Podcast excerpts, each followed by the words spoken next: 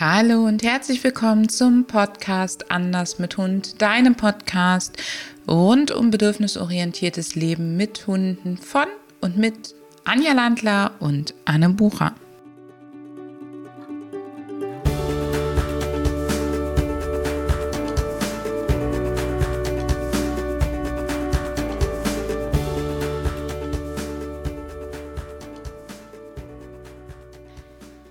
Herzlich willkommen zu einer neuen Podcast-Episode von Anders mit Hund. Und heute habe ich, Anne, einen absoluten Special Guest, den du vielleicht schon ein bisschen kennst, der aber in der Regel bei uns eher hinter den Kulissen wirkt.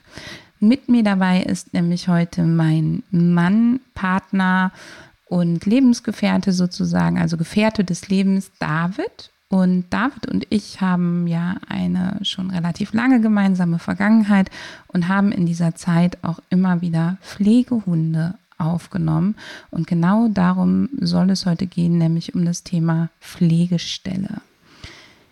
Schön, dass du da bist, lieber David. Ja, ich freue mich auch sehr. Der David hat sich der David hat sich gewünscht, bei diesem Thema dabei zu sein und euch sozusagen mal die Perspektive mitzugeben des Angehörigen, der so ein bisschen von der Ehefrau überrannt und überredet worden ist, als Pflegestelle aktiv zu sein. Habe ich das so richtig wiedergegeben, lieber David? Ja, ich glaube schon. Als wir zusammenkamen, hatte ich ähm, schon meine Golden Retriever Hündin Maggie an meiner Seite, die ja auch aus dem Tierschutz und aus dem Tierschutz kam. Und ich hatte schon länger das Bedürfnis, wieder Pflegetiere aufzunehmen. Pflegepferde war nicht mehr möglich. Und ähm, als wir dann umgezogen sind und einen eigenen Garten bekamen, einen eingezäunten, da haben wir uns entschieden, dass wir Pflegestelle auch wieder werden wollen. Und ja, was ist eine Pflegestelle? Eine Pflegestelle ist eine Bleibe für einen Hund aus dem Tierschutz auf eine gewisse Zeit. Die erste große Herausforderung ist, du weißt, wenn du Pflegestelle wirst, nicht, wie lange diese Zeit ist. Das heißt, die Zeit ist ja, bis der Hund vermittelt ist. Und da gab es bei uns ganz, ganz unterschiedliche Zeiträume. Wir hatten einen Hund zum Beispiel zur Pflege, der hat zwei Jahre in der Auffangstation gesessen und galt als absolut schwer vermittelbar und wir haben den genommen und eine Woche später ist er schon wieder ausgezogen. Umgekehrt hatten wir ein absolutes Goldstückchen in Pflege, der angeblich ganz, ganz schnell vermittelbar war und der war dann, David, ein halbes Jahr? Ich glaube sogar noch etwas länger. Aber ich weiß es jetzt gar nicht mehr so ganz genau. Ja, der war auf jeden Fall ein gutes halbes Jahr hier und das hat sich als echt schwierig gestaltet, dass der ein Zuhause findet. Und wenn du dann zum Beispiel Urlaub ohne Hund geplant hast oder vielleicht auch Zeiten vor dir hast, wo du berufstätig unterwegs sein musst oder oder oder, dann brauchst musst du das halt von vornherein mit dem Tierschutzverein klären, so dass die für die Zeit eine Notfallunterkunft haben oder eben dein Tiersitter für, wenn du noch andere Tiere hast, deinen Hund Pflegehund mitsittet und je nachdem, was das für ein Hund ist kann das schon mal eine ordentliche Herausforderung sein. Also für uns war das immer ein Problem. Wir haben unsere Tiere nie gerne in eine Pension gegeben und da wir immer die Pflegehunde aufgenommen haben, die schon sehr lange äh, in einer Auffangstation gesessen haben, war das dann für uns auch teilweise wirklich ein Problem, andere Betreuung zu finden. Was das noch ist, ist es natürlich für den Hund eine super Chance, anders an eine Familie zu kommen, als wenn er irgendwo im Tierheim sitzt oder im Ausland sitzt, weil ähm, er schon mal im häuslichen Umfeld leben kann. Häufig kennen die Hunde das noch gar nicht und du kannst ihnen eben beibringen, im häuslichen Umfeld, in einem für uns normalen Lebensumfeld zu leben. Man kann auch schon mal ihr Verhalten so ein bisschen einschätzen. Wie ist das, wenn der Hund im Haus lebt? Und er kann natürlich auch bei dir von Adoptanten kennengelernt werden. David, wie war das für dich, wenn so Adoptanten zu Besuch kamen, potenzielle? Also ich fand das erstmal ziemlich spannend, ähm, ähm, denen das dann auch zu erzählen. Beziehungsweise ich fand, empfand das dann halt auch als sehr wertvoll, dass wir die Hunde dann schon entsprechend kennenlernen durften und man einfach von ihrem natürlichen Verhalten erzählen konnte. Also ja, ähm, ja, und im Endeffekt, ähm, ja, ähm, konnte ich mir auch ein Bild von den Adoptanten machen, sprich, ähm, ich hatte so ein bisschen im Hinterkopf mit, ja, kann ich mir super vorstellen oder äh, nein, kann ich mir jetzt vielleicht eher doch nicht so richtig vorstellen bei den Adoptanten. Sprich, ähm, der, unser, unsere Pflegestellenhunde sind mir natürlich dementsprechend auch schon ans Herz gewachsen, sodass ich sie auch an die, ja, in Anführungsstrichen richtigen Adoptanten weitergeben wollte. Und wie war das für dich? Ich erinnere mich an so zwei, drei Besuche, wo wir echt ein bisschen Herzrasen hatten, ob die Leute die Hunde kriegen. Wie war das für dich in dem Moment, wo du eben durch den Tierschutzverein kein Vetorecht hattest? Ja, das fand ich eher schwierig. Also ähm, ich hätte da sehr, sehr gerne Mitspracherecht gehabt und ähm, ja, empfand ich eher ähm, als schwierig. Ich möchte jetzt nicht wirklich negativ sagen. Ähm, Doch, darfst du. ich versuche gerade nur positive Worte zu finden. Ähm, im, aber ja, ja, also in dem Fall empfand ich das definitiv als negativ. Oder beziehungsweise, ähm, dass ich so überhaupt kein Mitspracherecht hatte. Es war nicht meins. Also definitiv, es war nicht meins. Für diese Vereine haben wir die Arbeit auch sehr, sehr schnell eingestellt. Das heißt, also wenn wir kein Vetorecht hatten, dann wollten wir oder sich das, dann wir es offiziell hatten, aber dann de facto doch nicht, dann haben wir für diese Vereine nicht weitergearbeitet, weil das für uns natürlich ganz wichtig war, denn das darf dir wirklich bewusst sein, wenn du mit einem Pflegehund lebst, er wächst dir ans Herz, der eine mehr, der andere weniger.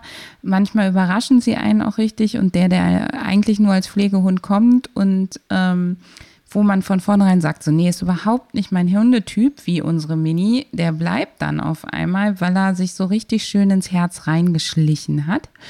Und dann kann so eine Abgabe auch wirklich manchmal schwierig sein. Und ich erinnere mich an eine Abgabe, der Hund war sehr lange bei uns, über ein halbes Jahr.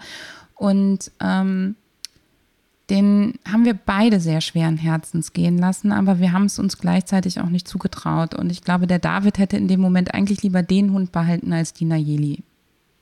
Ja, also ich kann auch echt sagen, dass, äh, das hat mir in dem Moment, ich kann es jetzt noch nachvollziehen, äh, regelrecht mein Herz gebrochen, als ich das gemerkt habe, ähm, dass mir das erstens sehr schwer gefallen ist und dass offensichtlich auch der Hund sich an uns gewöhnt hatte.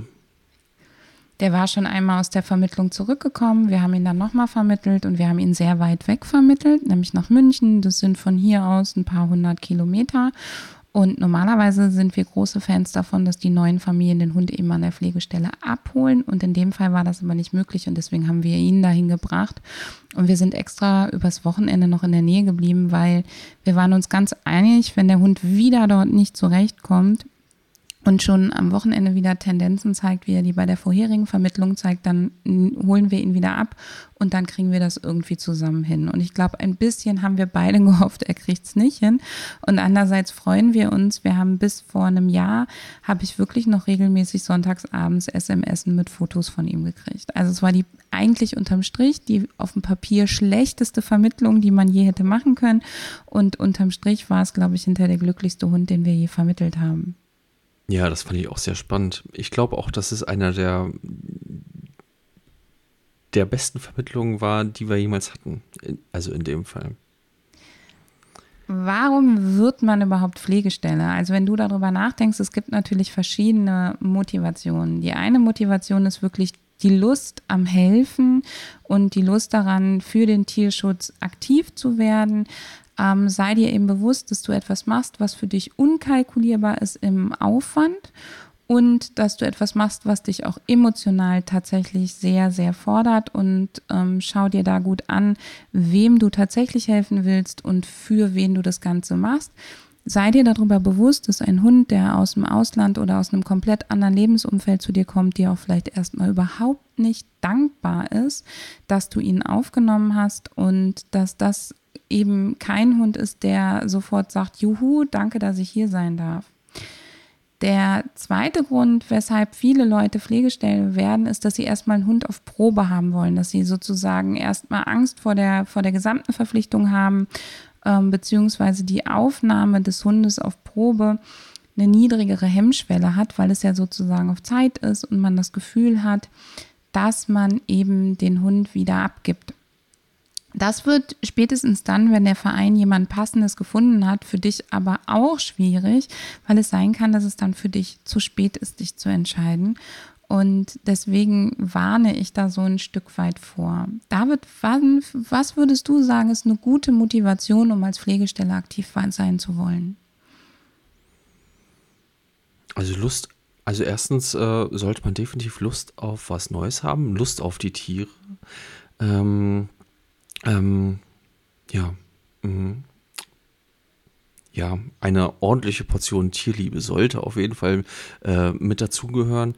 Und ähm, ja, ich glaube auch, ähm, man braucht so eine, ein bisschen Gelassenheit äh, bei all dem, was einem da so erwarten kann. Und man weiß es halt nie so wirklich vorher, was einen dann tatsächlich erwartet.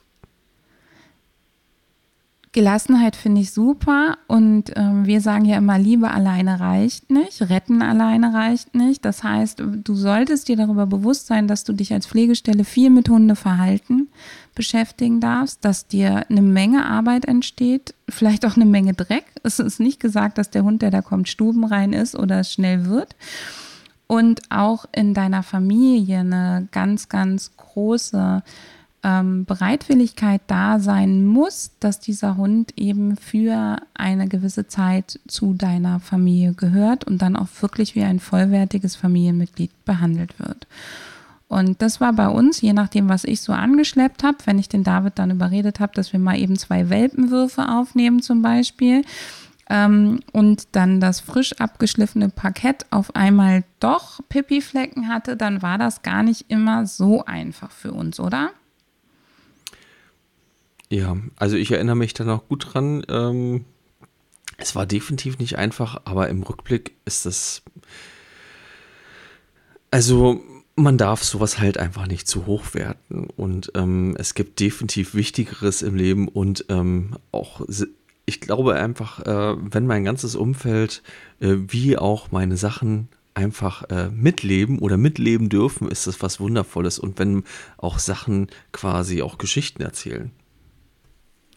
Du meinst damit, es gibt was Wichtigeres als das Parkett? Definitiv. Okay.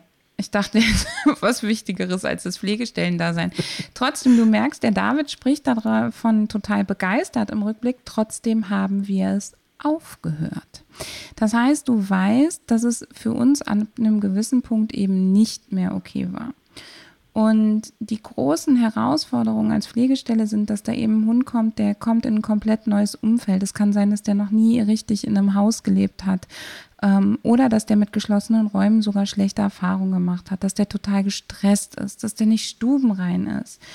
Ähm, es kann sein, dass du am Anfang nicht mit dem Gassi gehen kannst. Es kann dir die ersten Wochen oder Monate passieren. Es kann dir passieren, dass der nicht Auto fahren kann, dass der nach dem Transport auch erstmal keine Lust auf enge Räume hat.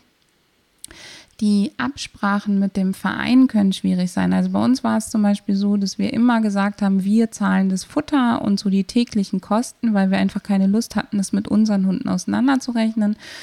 Aber wir mussten uns zum Beispiel für jede Tierarztuntersuchung erstmal eine Freigabe holen. Also nicht nur bezüglich der Kosten, sondern auch bezüglich des Dürfen wir es. Und ich erinnere mich an einen Fall, wo einer unserer Welpen eine Wespe geschluckt hat und ich dann theoretisch mit dem eben ähm, zwar in die Klinik fahren durfte, aber noch unterwegs den Verein informieren musste, ähm, etc. Und dass das eben dann doch auch nochmal eine Belastung sein kann.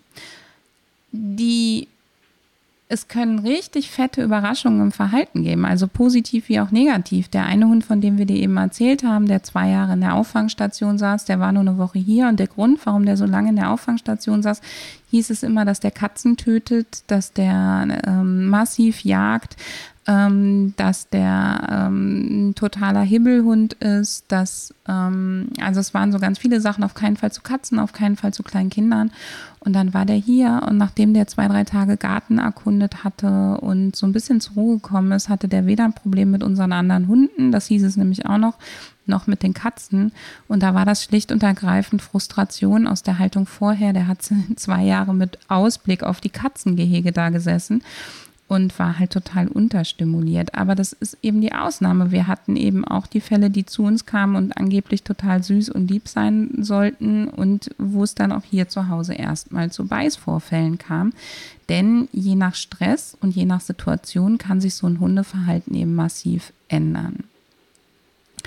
Also einfach war das auf jeden Fall nicht immer. Also ähm, ja, und äh, äh, rückblickend finde ich, äh, Hätte ich mich gefreut, ähm, wenn ich mich ein bisschen mehr äh, vorbereiten hätte können, äh, zum Beispiel auch durch, durch den Verein, also durch genauere Informationen oder, oder durch zum Beispiel Informationen, die tatsächlich dann auch zutreffend sind. Das ist für die Vereine ja immer schwierig, weil der Hund ja im neuen Umfeld ganz anderes Verhalten zeigt. Aber es ist eben so, dass Vereine häufig oder Pflegestellen häufig betreut werden von Hobbypersonen und nicht unbedingt von ähm, ausgebildeten Fachkräften, wie das immer so im Ehrenamt ist. Und es war ja bei uns auch einer der Gründe, weshalb ich angefangen habe, mich so massiv fortzubilden, dass wir uns eben wirklich überfordert damit gefühlt haben. Ja. Ja. David, was war so für dich, was hattest du so das Gefühl, waren die größten Herausforderungen damals für die Maggie, als Hunde dazu kamen, ähm, als Pflegehunde, also für unseren eigenen vorhandenen Hund? Also definitiv erstmal ähm, das Teilen. Ähm, und zwar von Aufmerksamkeit, also unserer Aufmerksamkeit. Ähm, die Maggie war halt dann einfach, äh, sie war nicht mehr das Einzelkind oder der, der Einzelhund, sondern hatte dann auf einmal ähm, größere Geschwister direkt äh, mit äh, an die Seite gestellt bekommen, die dann OW, OW nicht nur Aufmerksamkeit, sondern auch noch was zu essen bekommen haben von uns. Also sprich, ähm, ja, also Ressourcen mussten auf einmal geteilt werden. Ähm, ich glaube, das war die größte Herausforderung für sie. Und die Maggie war eigentlich ja so der klassische tut nix Retriever zu Hause, also und total problemlos, ne? Bis zu einem gewissen Punkt. Ja, ja, das schon. Ähm, äh, nichtsdestotrotz war das natürlich auch eine Veränderung für sie und das hat man ähm, äh, auch wenn das äh, erstmal nicht zu großen Problemen geführt hat, trotz allem gemerkt. Also es, ja, ähm, es war definitiv eine Veränderung für sie. Also für dich da draußen, die Maggie hatte überhaupt keine Begegnungsprobleme mit anderen Hunden. Die Maggie hatte, konnte auch Freundinnen, die mit Hund zu Besuch kamen, konnte sie ganz gut meistern. Die hatte keine Probleme mit Kindern. Die Maggie hatte teilweise Angst vor Menschen. Die Maggie ist teilweise rückwärts durch Türen gelaufen. Und sie hat eben Ressourcen sehr charmant verteidigt, indem sie zum Beispiel alle Spielzeuge zusammengeschleppt hat und sich dann drüber gewälzt hat, wenn das ihre waren und solche Sachen. Und trotzdem war das der Einzug vom ersten Pflegehund, den wir aufgenommen haben, das war eine ganz zarte, nette Hündin, ähm, die schwere Misshandlung vorher hatte ähm, war für die Maggie schon eine riesen Herausforderung, sowohl beim Teilen wirklich von uns und Aufmerksamkeit. Die Maggie war nie ein Hund, der gerne im Bett geschlafen hat oder so, aber trotzdem war es eben so, auf einmal war es eben alles nicht mehr alleine. Was auch definitiv der Fall ist, ist, dass zum Beispiel der andere Hund wirklich als Eindringling gesehen werden kann. Wir hatten das, als wir die Nayeli aufgenommen haben, haben die restlichen Hunde gesagt, du kommst hier nicht rein. Ähm, und die Nayeli hat gesagt, kein Problem, ich möchte eh gerne im Garten leben. Also die, da hatten wir wirklich damit zu tun, sowohl der Nayeli beizubringen, ins Haus zu gehen, als auch den anderen, dass die Nayeli ins Haus gelassen werden ähm, darf. Ja, das war für mich auch vollkommen neu, dass ein Hund ähm, einfach ähm, im Garten schlafen möchte oder beziehungsweise im Garten wohnen möchte und überhaupt gar nicht ins Haus mag für die Hunde ist es immer eine große Veränderung der Routinen, denn wenn du mit dem Pflegehund zu Beginn nicht Gassi gehen kannst und nicht Auto fahren kannst, ihn aber auch noch nicht alleine lassen kannst, dann ist da natürlich viel Organisation verbunden und je nachdem, in welcher Lebenskonstellation du lebst, kann es sein, dass eben dein vorheriger Hund dann eben auch nicht so viele Gassi-Gänge hat, dass ihr nicht so große Runden drehen kann, dass ihr vielleicht nicht dahin gehen könnt, wo es belebt ist und dadurch verändert sich sehr, sehr viel in eurem Alltag. Wenn dein Pflegehund dann zusätzlich nicht stubenrein ist, dann sind es für dich sogenannte perforierte Nächte. Das heißt, du stehst gegebenenfalls mehrfach auf, du sorgst dafür, dass er sich nochmal lösen kann nachts. Und auch das ist für deinen aktuellen Hund gegebenenfalls eine Belastung, weil eben viel mehr Unruhe im Haus ist. Für uns war es ganz wichtig damals, dass wir solche Sachen gemacht haben, wie zum Beispiel die Hundeoase aufbauen, wirklich auch mit Trenngittern zu arbeiten, dass wir die Hunde jederzeit trennen können. Wir haben ja auch eine lange Zeit gelebt mit einer Hundegruppe, die eben nicht friedlich miteinander war, wo wir wirklich schleusen mussten und Gitter dazwischen haben mussten. Und auch das ist natürlich, kann dir passieren. Und das ist natürlich dann eine riesige Belastung für dich und die anderen Hunde. Wie war das damals für dich, David, wenn wir uns immer erst absprechen mussten, welche Tür auf, welche Tür zu? Ähm, ja, also ich fand es definitiv sehr anstrengend. Ähm, Im Rückblick habe ich das, ähm, habe ich die starke Belastung äh, tatsächlich erst gemerkt, als die Situation vorbei war, als quasi die Belastung ähm, von mir äh, abgefallen ist. Und ähm, ja, es war einfach anstrengend. Also ähm, anstrengend und äh, ich empfand das als sehr stressend. Also für mich und ähm, logischerweise war das natürlich nicht nur für mich, sondern es war für alle Beteiligten natürlich mit einem hohen Stressfaktor verbunden. Also insbesondere natürlich den Hunden, die äh, sich nicht so wirklich äh, leiden konnten.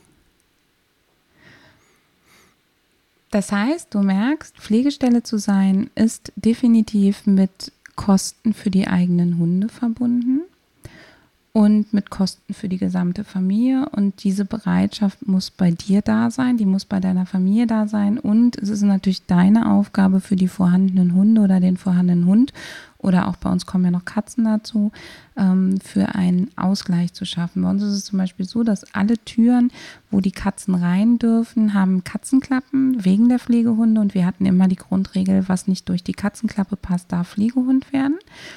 Und wir haben dann die Pflegehunde nachts mit ins Schlafzimmer genommen und da gab es eben keine Katzenklappe, damit die Katzen über Nacht das Haus für sich alleine hatten und sich auch frei bewegen konnten. Haben dritte Ebenen eingerichtet, haben dafür gesorgt, dass die Katzen auf anderen Etagen essen als die Hunde, die Hunde getrennt voneinander gefüttert werden. Also es ist definitiv viel Aufwand und du hast halt immer die Gefahr, dass der Verein etwas tut, was dir nicht gefällt und du kein Mitspracherecht hast. Und das war für uns dann auch wirklich einer der Gründe, dass wir gesagt haben, wir hören auf. Wir haben damals noch mehreren Vereinen angeboten, für sie weiterzuarbeiten. Immer unter der Promisse, wir übernehmen den Hund, wir dürfen ihn quasi selber vermitteln und das wollen die meisten nicht. Also die meisten möchten nicht, dass die Pflegestelle ein Vetorecht hat, sondern sie möchten das im Endeffekt im Haus entscheiden, was ich auch gut verstehe zum Teil, was es aber für dich als Pflegestelle eben auch emotional stark belastend machen kann. Ja, also ich empfinde das eigentlich als sehr, sehr schade, weil ähm, ich, ich glaube, ähm, ich kann jetzt nur, zwar nur für mich sprechen, aber ich glaube, wir hätten damit auch ähm, zumindest noch ein bisschen weiter gemacht, als wir das dann tatsächlich auch gemacht haben. Ja, vielleicht noch ein bisschen, da gebe ich dir recht unterm Strich war dann ein weiterer Punkt, wir haben unsere Pflegehunde sehr schnell hintereinander aufgenommen. Davon kann ich dir nur dringend abraten. Guck, dass wenn der eine ausgezogen ist, du eben nicht in den Druck kommst, da sitzen doch noch so viele, die zu Hause bleibt, sondern dass du immer erstmal wirklich eine Pause machst von zwei, drei Monaten, wo du guckst, was verändert sich bei meinem Hund wieder, wie verändert sich unser Zusammenleben und an der Stelle möchte ich eine meiner absoluten Lieblingskolleginnen, die Esther Vollmann äh, von Kana Ami, zitieren, die mir immer wieder gesagt hat, Anne, Tierschutz fängt bei den eigenen Tieren an. Und nachdem wir eben eine längere Pause eingelegt haben, einfach weil wir nicht wussten, mit welchem Verein wir weitergehen wollen und wir keine Lust hatten, einen eigenen zu gründen, haben wir dann gemerkt, wow, wir kommen im Training mit unseren Hunden auf einmal mit sieben Meilenstiefeln voran, wo wir keine Pflegehunde mehr aufnehmen und haben uns schlussendlich für die Lebensqualität unserer Hunde entschieden. Ursprünglich erstmal mit dem Gedanken, das temporär so zu machen. Und dann haben wir uns irgendwann entschieden, solange die Nayeli bei uns ist, zieht kein neuer Hund mehr ein. Wir hatten danach noch mal einen Pflegehund zum Ferienbesuch und das war wunderschön. Den mochte die Nayeli auch total gerne und die hatten eine tolle Zeit miteinander. Das hat uns nochmal gezeigt, dass das geht mit dem Integrieren von Hunden. Und grundsätzlich ist es aber so, dass es für die Nayeli eine große Belastung ist, für die Mini auch. Aber die Mini steckt das ein bisschen besser weg. Die geht dann halt mehr jagen und es wird spannender für uns in der Zeit, weil wir einfach bei den Spaziergängen mehr auf sie achten müssen. Da kompensiert sie das.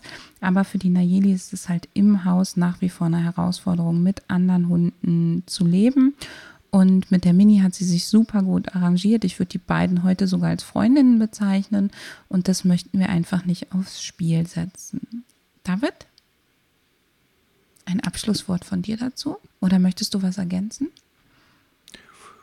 Ja, ich fand das eigentlich jetzt schon recht schön. Ähm, aber ja, ich ähm, mag insbesondere auch unserer Großen die erworbene Lebensqualität. Das jetzt definitiv nicht mehr wegnehmen. Und ähm, ich finde das sehr, sehr schön, was wir im Moment haben. Und ähm, ja, es ist gut so, wie es gerade im Moment ist.